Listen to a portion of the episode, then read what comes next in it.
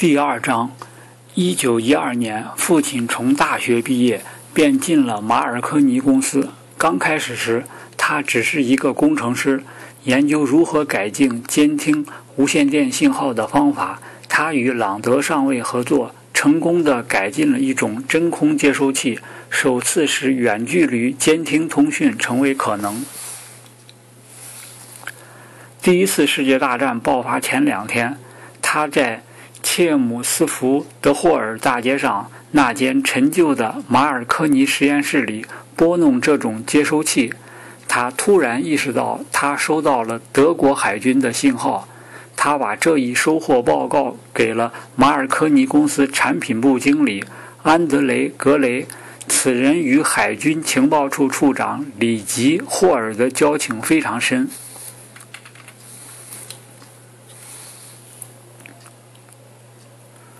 第一次世界大战期间，霍尔是英国情报局的重要人物。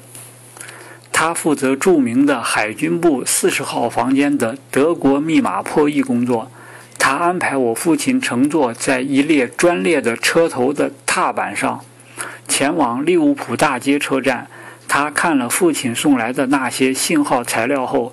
坚持要马尔科尼公司让父亲出来为海军建造监听系统和测向站。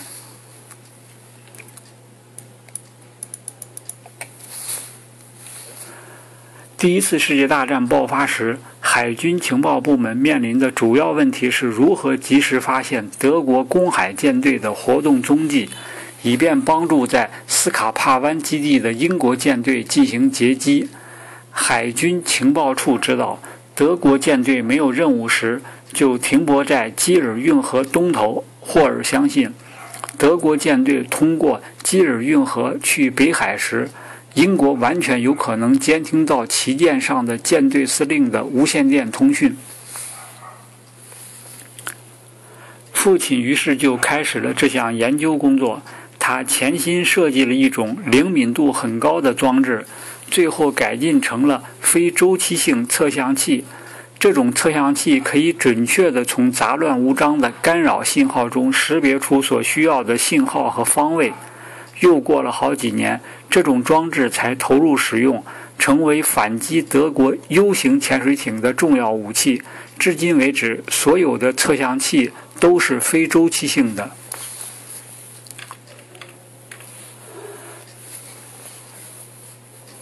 一九一五年，在这种测向装置还没有完全投入使用之前，父亲就向霍尔建议说：“最好的办法是在克里斯蒂安尼亚（现在是挪威的奥斯陆）找个地方建一个测向站。挪威当时是中立国，但这事又不能依靠英国大使馆，因为怕惊动德国人。于是霍尔问父亲是否愿意去一趟挪威。”为军情六处秘密地指挥这样一个测向站。几天以后，父亲便去了挪威，伪装成一个跑农药生意的商业旅行者。他在克里斯蒂安尼亚僻静的街道上的一家旅馆住下来，租了一间阁楼来装测向器，以免引起别人的注意。大使馆的军情六处联络站为父亲提供通讯器材和配件，这可真是一项冒风险的工作。他的这些无线电设备注定要使他暴露自己。他不是外交人员，一旦被人发现，英国使馆会矢口否认与他有联系。事情弄得好，他将过一种铁窗生活，直到战争结束；弄不好，他将引起德国情报部门的注意。测向站顺利地进行了六个月的工作，向海军提供了宝贵的有关德国舰队意图的早期警报。有一天早晨，他下楼来吃早餐，坐在他那张固定的餐桌前，偶然看到街对面的墙上新贴出的一张告示，上面有他的照片，并且悬赏通缉。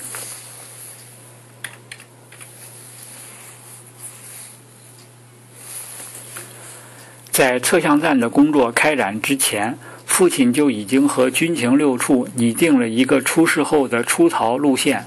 他胡乱地吃完早餐，回到自己的房间，小心地把无线电装进箱子，藏在床底下。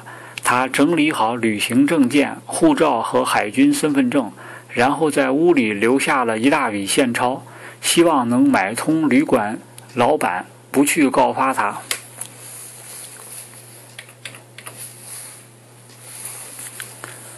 挪威当局认定我父亲会从通向瑞典海岸的那条路逃走，因此他没有从这条路走，而是从西南方向出逃。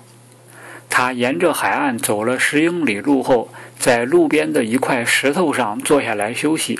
过了一会儿，一名英国海军中尉向他走来，问他是谁。父亲说出了自己的身份。中尉把他带上一艘汽艇。汽艇把他送到一艘预先等在那儿的英国驱逐舰上。许多年以后，我拟将退休的那阵子，曾试图从军情六处的文件中寻找有关父亲这次活动的详细材料。我同当时的军情六处的处长莫里斯·奥德菲尔德商量后，花了一天时间在他们的文件档案登记本上查找这些文件。可我什么也没有找到，这些材料早就在几天前被六处的情理人员按照惯例销毁了。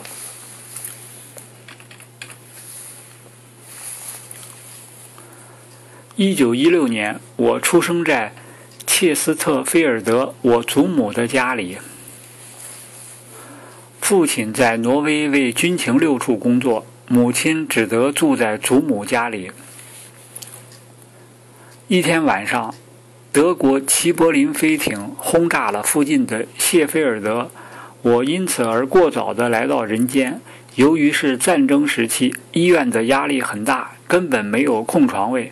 母亲只好用一些装化学品的玻璃广口瓶和几个热水瓶临时凑合成一个简易的早产婴儿保育箱，使我这条幼弱的生命得以生存下来。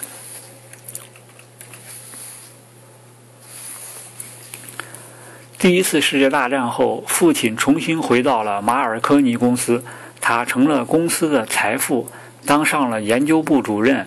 我们家搬到弗林顿附近海边的一幢大房子里去住，可好景不长，不久又搬到切姆斯福德郊区的另一所房子里去住了。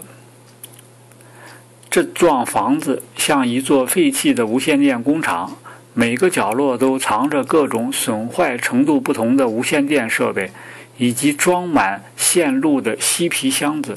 父亲是个热情暴躁、易于冲动的人，与其说他是个工程技术人员，还不如说他是个艺术家。从我的记忆之年开始，他就常常带我上花园，或者去埃塞克斯海滨上的开阔地，给我讲解无线电的奥秘。他常常一连花上好几个小时，给我解释电子管和晶体管的概念，向我示范如何巧妙地拨弄无线电的调谐盘，使没有规律的静电干扰立即变为清晰的信号。他还教我如何自己动手做实验。我记得，每当我向我们家的客人，如阿琴·埃丁顿爵士、杰杰·托马斯等，显示自己拙劣的操作技术时，父亲的脸上会露出骄傲的神色。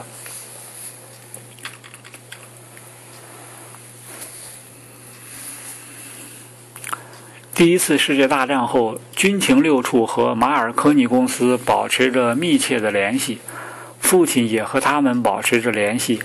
马尔科尼公司有一个庞大的海洋船舶部门。专门负责为各种船只配备无线电装置和工作人员，并为军情六处提供了完善的掩护手段。他们通过父亲把一名工作人员派到一艘船上当无线电报务员，这艘船要开往一个他们感兴趣的地方。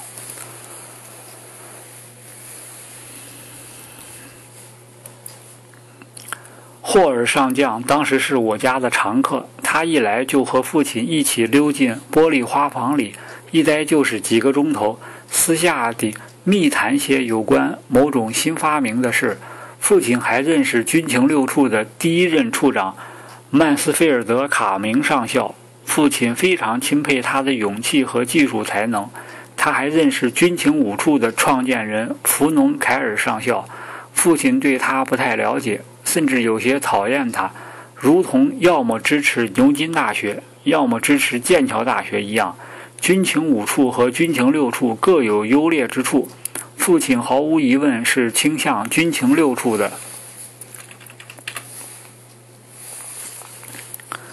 二十年代，马尔科尼公司是一个让科学家最向往的地方之一。人们简称马尔科尼为吉姆，因为他集中了世界上许多优秀人才，在投资方面卓有远见，具有宏大的气魄。他的最伟大的成就在于创立了第一个短波无线电定向系统，为现代通讯奠定了基础。如同英国的其他许多成就一样。这项发明几经波折，是在英国政府和当时的科学界权威人士反对的情况下展开完成的。第一次世界大战前，英国决定研制长波无线电系统来代替电缆系统，从而作为同帝国各处联系的手段。这项决定由于战争而被搁置一边。可马尔科尼相信。设计一种定向发射系统，把短波无线电传送到很远的地方去是完全可能的。这种系统可以用更高的速度把更大的通讯量传送出去。尽管马尔科尼的无线电技术在暂时有进展，可在1922年时，他的远见仍被皇家委员会嘲笑成业余科学。一位委员甚至把这概括为一种短命的记忆。马尔科尼公司对此提出了挑战，他无偿地承担了建造横跨世界的各个线路，督促英国政府暂时停止长波研究工作，直到定向发射短波系统通过试验阶段之后，并且一旦试验获得成功，政府必须将该系统投入使用。政府同意了，并拟定了一份合同。要履行这份合同的内容，其难度是很大的。他们要求建立一条格里姆斯比悉尼的线路，要求在连续十二小时内每分钟发出二百五十个字，耗电不得超过二十千瓦。他们要求线路在一年内投入使用。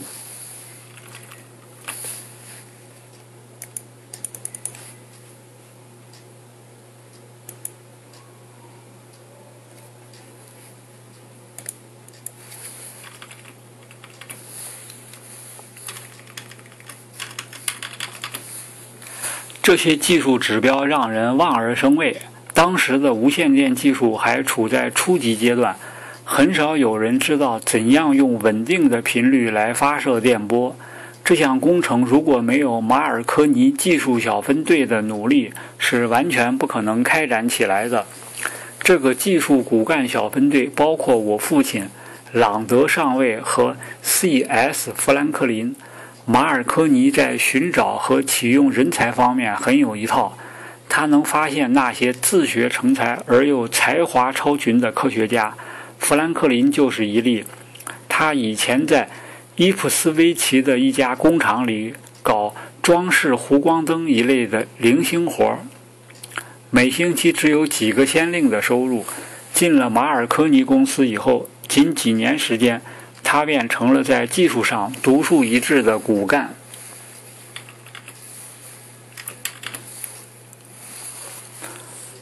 格里姆斯比悉尼线路这一建议，使整个无线电通讯工业和其他厂家为之哗然。父亲在以后的几年里常常提起。正当这个项目发展到了它的顶峰阶段时，他和美国无线电公司的老板戴维。萨尔诺夫在百老汇大街上行走时，萨尔诺夫问道：“马尔科尼大概是疯了，这个项目会使他破产倒闭的，永远一蹶不振的。”父亲回答说：“吉姆和富兰克林认为会成功的。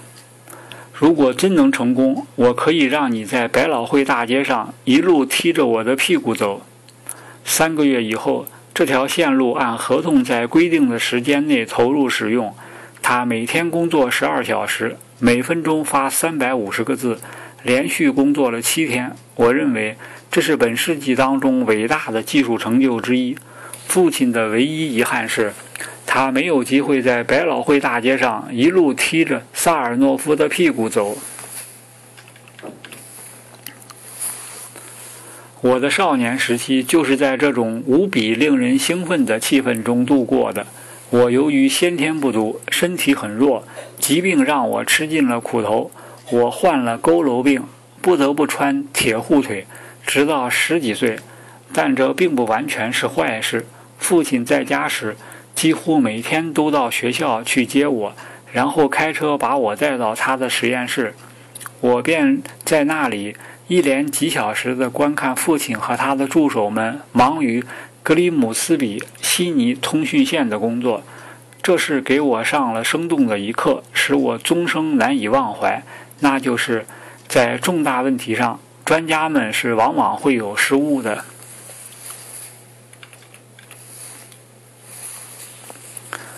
三十年代给我们赖特家庭展示了一个光明的前景，我们全然没有注意到正在世界范围内蔓延开来的经济危机。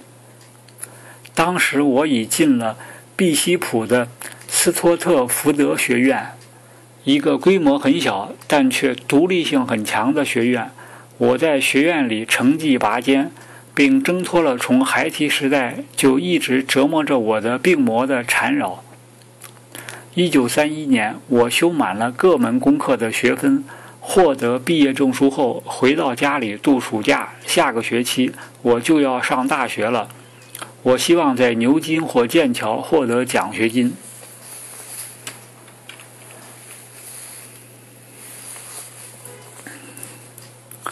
一个星期以后，我那美妙的世界就完全不复存在了。一天晚上，父亲回来了，他告诉我们，他和富兰克林都被解雇了。几天以后，他才勉强试图向我们解释原因。几年以后，我才明白究竟发生了什么事情。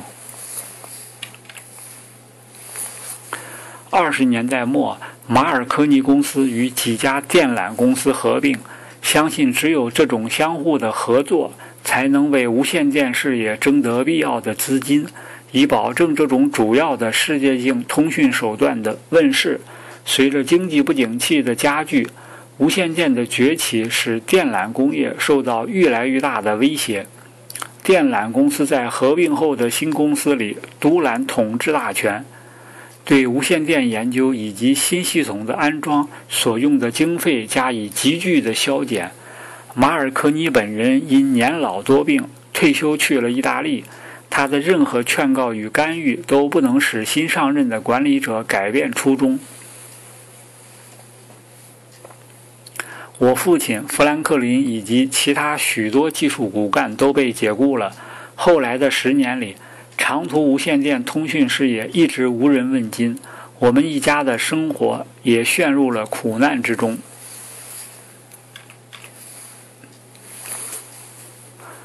仅仅几个月时间，我父亲就变成了另外一个人。他整天酗酒，无力资助他的两个儿子在学校读书了。由于我的年龄较大，而且已获得高中毕业证书，当然要让我辍学。这件事使我在精神和心灵上蒙受了巨大的创伤，病魔的阴影又重新出现在我的生活当中。我患了慢性口吃，有时甚至使我完全哑然无语。一个短短的暑假，我便从一个前程远大的学生变成了一个前景渺茫的青年。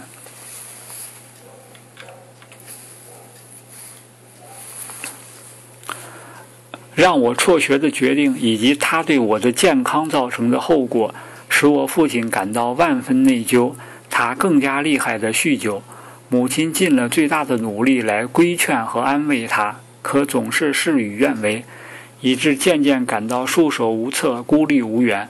我们家仅有的一些来客，就是那些被请来制止父亲在痛饮苏格兰威士忌之后失态的护士。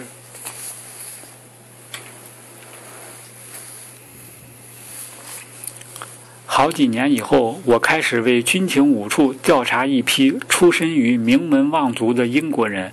这些人在三十年代醉心于共产主义。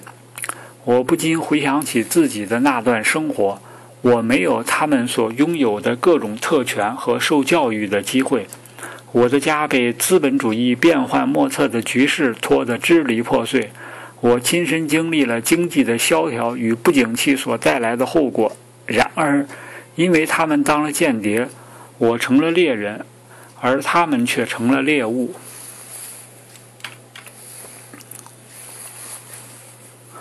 从某种意义上来说，回答很简单。一九三二年，我十五岁，没有什么资历需要工作，我没有时间过问政治哲学。我在《泰晤士报》的人事广告栏目里登了一则待聘启事。第一个给我回答的是一名叫玛格丽特·利的女人，她在苏格兰维斯特罗斯附近的普诺克顿经营了一个被称为阿奇纳达罗奇的农场。我成了他农场的工人，没有工资，只提供食宿。苏格兰有起伏连绵的山峦，开阔无际的天空，大自然使我从困惑中怡然得到了解脱，把过去的痛苦悄然融化在这温暖而又协调的生活之中。我寻找到了我生活中的最大爱好——务农。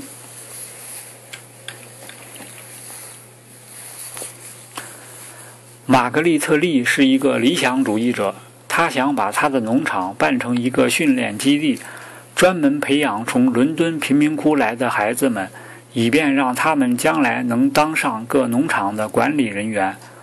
可后来的事实证明，他的这个想法是无法实现的。他决定放弃这一念头，打算写一部反映阿奇纳达罗奇农场生活的书。白天他写书，我照管农场。晚上，等我把一切料理完毕，他便让我坐下来为他大声朗读他在白天写的东西。我的慢性口吃症因此而渐渐痊愈。这本书最后终于出版了，书的名字叫《高原加之》，获得很大的成功。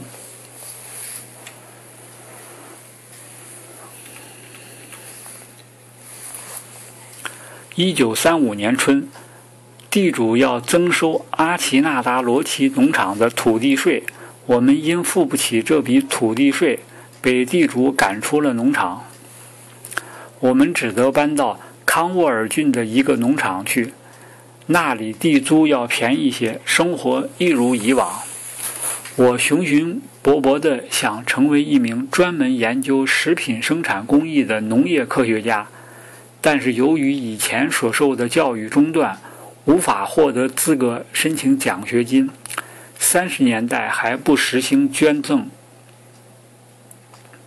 后来玛格丽特给了一点帮助，我靠着自己在贩卖猪仔生意上的小聪明，以及家里和牛津大学圣彼得学院的院长有点关系，好容易才凑到了足够的钱去农业经济学院学习。我搬到牛津一年以后，即1938年，就和妻子罗伊斯结了婚。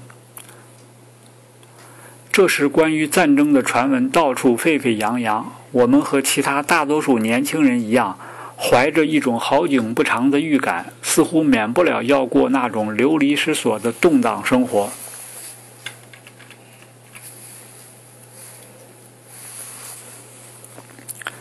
我在牛津的那段时间里，父亲开始弥补过去六年中由于他的酗酒所造成的损失。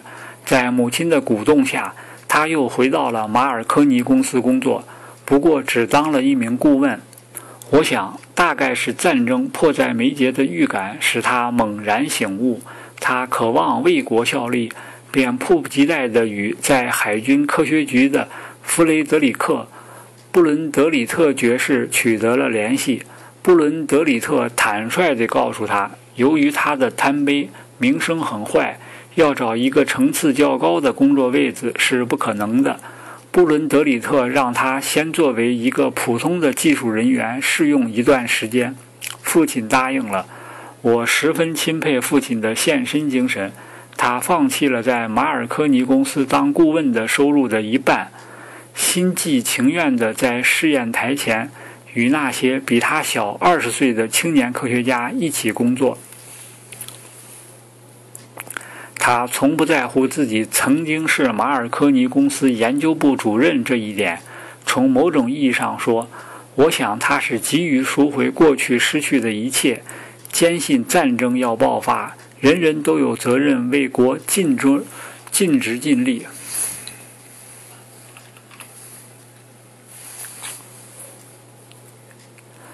父亲由于在观察太空方面具有丰富的经验。从而使得他的事业又发达起来。很快，他就被指派去负责外监听的技术发展工作。外监听就是对德国通讯进行战术上的监听。后来，他被任命为英国海军部信号队的首席科学家，又回到了伟大的游戏当中，寻找回了他青年时代的黄金世界。一九四三年。他奉命为盟军的诺曼底登陆战役编制信号计划，这是一项规模宏大而又繁琐的任务。每天工作之余，他总要拨弄无线电，聆听摩尔斯电码的咳咳声，做运转情况记录，进行分析，以供次日参考。他弓着身子，头上戴着耳机，一心要弄清这个电子世界中的奥秘。我常常想。这时才是他的极乐时刻。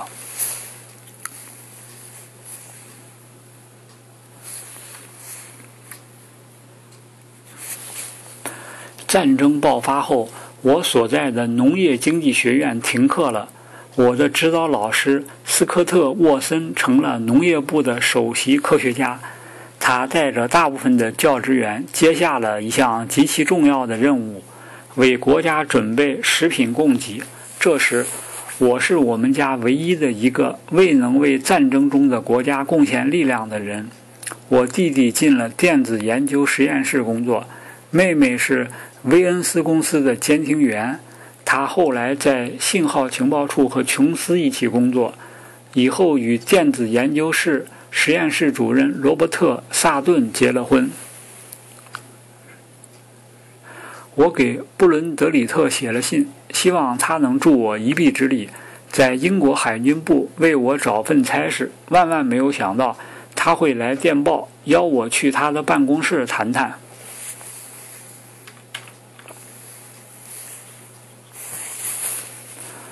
布伦德里特早在好几年前就认识我，他是个非常出色的农场主，曾经成功的培育出了。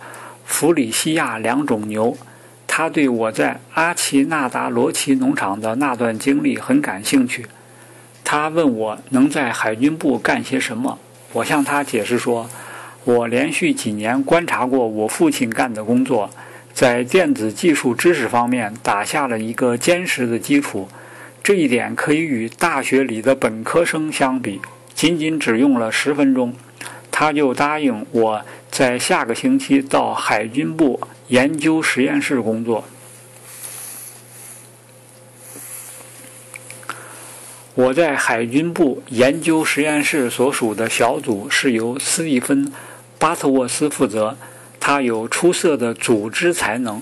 不知什么原因，大家都叫他山姆。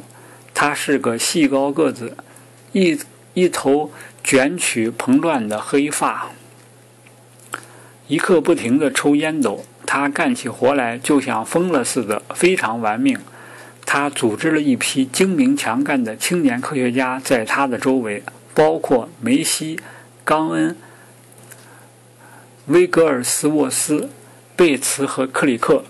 由于我的资历很浅，在这个实验室工作，我感到有一种不安全感。于是我拼命学习。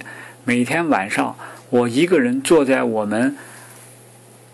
汉普顿威克城的公寓里的厨房桌边，通宵达旦地学习高等物理学。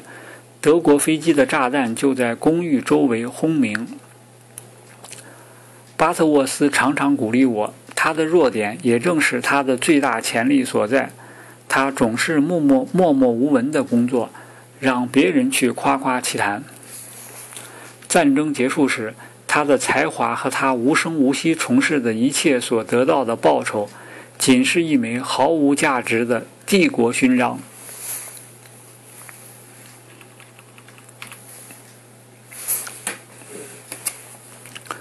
海军部研究实验室对赢得这场战争所做的贡献。被人们全然忽视了。战争刚爆发时，磁性水雷所造成的威胁成了英国最伤脑筋的问题之一。海军实验室已着手研制一种消磁系统来消去我们的船舰的磁场，以免战斗力遭到破坏。在一九四零年，如果没有一种真正有效的消磁系统，我们的作战能力是很成问题的。例如，德国人在敦刻尔克海边的浅水域里布下了成千上万颗磁性水雷。希特勒坚信这些水雷可使英国军队的大撤退无法成功。巴特沃斯知道，德国的水雷只要碰上磁北极向下的磁场才会爆炸。他建议我们的船舰的磁场改为磁南极向下。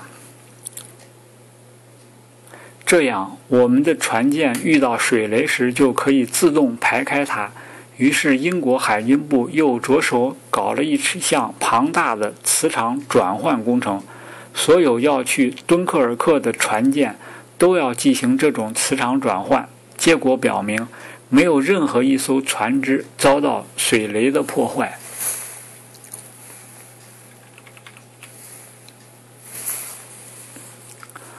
在战争的动乱中，除了让青年人充分开动脑筋，别无选择。敦刻尔克大撤退以后，我和另外一个在海军部研究实验室工作的科学家雷戈斯基奉命为威尔士亲王号战舰消磁。这艘战舰停泊在罗塞斯的干船坞里。他的下一次航行任务是送温斯顿·丘吉尔去出席大西洋会议，与罗斯福会晤。它是由贝尔法斯特的一个造船厂建造的，其磁场是在船身周围，而不是从船头到船尾。原来的消磁方法失效了。它如果按照目前的状况出海，是极不安全的。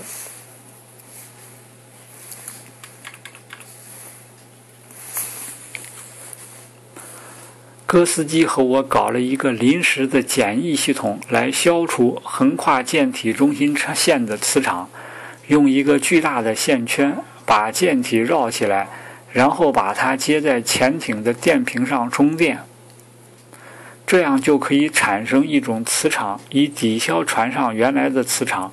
这项工作花了好几天时间，动用了舰上的所有人员。我们在罗塞斯干船坞里看见成千上百的人按照我们的指令一致行动。尽管我们俩只是二十多岁的毛头小伙子，战争期间的科学往往就是这样因地制宜、因陋就简。你认为怎么干最好，你就怎么干。战争的紧迫感不允许你事先做上十到十五年的准备工作。要是那样的话，也许起步就迟了。战争铸造了我以后处理技术情报的能力，教会我懂得了因陋就简的价值，同时让我明白了，只要工作人员听从那些讲究实际和创造性科学的年轻人的指挥，工作效率将会是何等的高。可悲的是，战争结束时，这种态度完全消失了。各色各样的委员会。伸出他们死神般的手，把这种生机扼杀，并抛出了英国。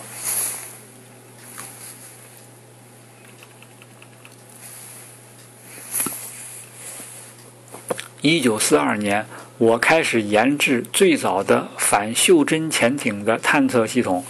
这种系统在北非的火炬登陆战和以后的西北欧登陆战中。成功的保护了港湾，这导致了我参与炸沉德国第一流战舰“地皮兹号”的行动计划。这艘战舰停泊在阿尔登福约德湾，随时随地都对英国的船舰造成威胁。我们拟定了一个用袖珍潜艇来搞掉它的方案。德国人用潜艇探测器来保护阿尔登福约德湾。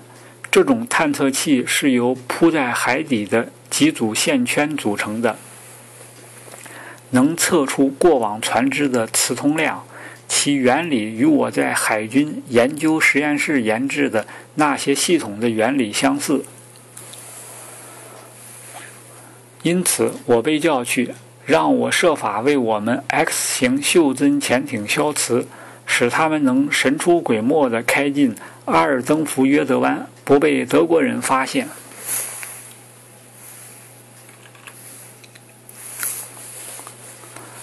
潜艇消磁技术远比普通船只消磁技术要复杂得多。最后，我发现，如果在潜艇上安放一块电磁铁，并通上一定量的电流，便可以作为一种补偿系统，来抵消袖珍潜艇进入该区所造成的磁场变化。同时，我计算出，如果 X 型潜艇在有磁暴的情况下开进阿尔登福约德湾，被敌人发现的可能性就会降低十至一百倍。我为此走访了埃斯克戴里米尔的磁异常观测站。了解到他们很有可能预测到具有足够规模的磁暴，于是我向海军部呈交了我的调查结果。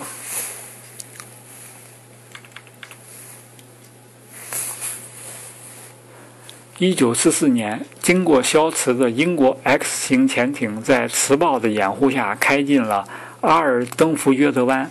官兵们非常勇敢，设法在蒂皮兹号上安放了炸药。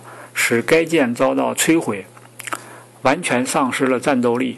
那天的战绩使他们获得了三枚维多利亚十字勋章。但是，如果没有海军研究实验室在技术上援助，光有勇敢是无济于事的。战争结束时，我再也无法改行了。虽然我最热爱的事业是务农。但所有的一切注定我再也不能够重温那种大自然之梦了。我只得去参加战后的科学文官考试，主考官叫斯诺。这次考试是专门为了从扩征的几百人当中挑选最优秀的科学家而举行的。我以二百九十分和另一个人并列第一名，满分是三百分。巴特沃斯向我热烈的祝贺。过去那些守在厨房里的小桌子边攻读的日日夜夜，总算没负我这片苦心。虽然主要的功劳应归于巴特沃斯。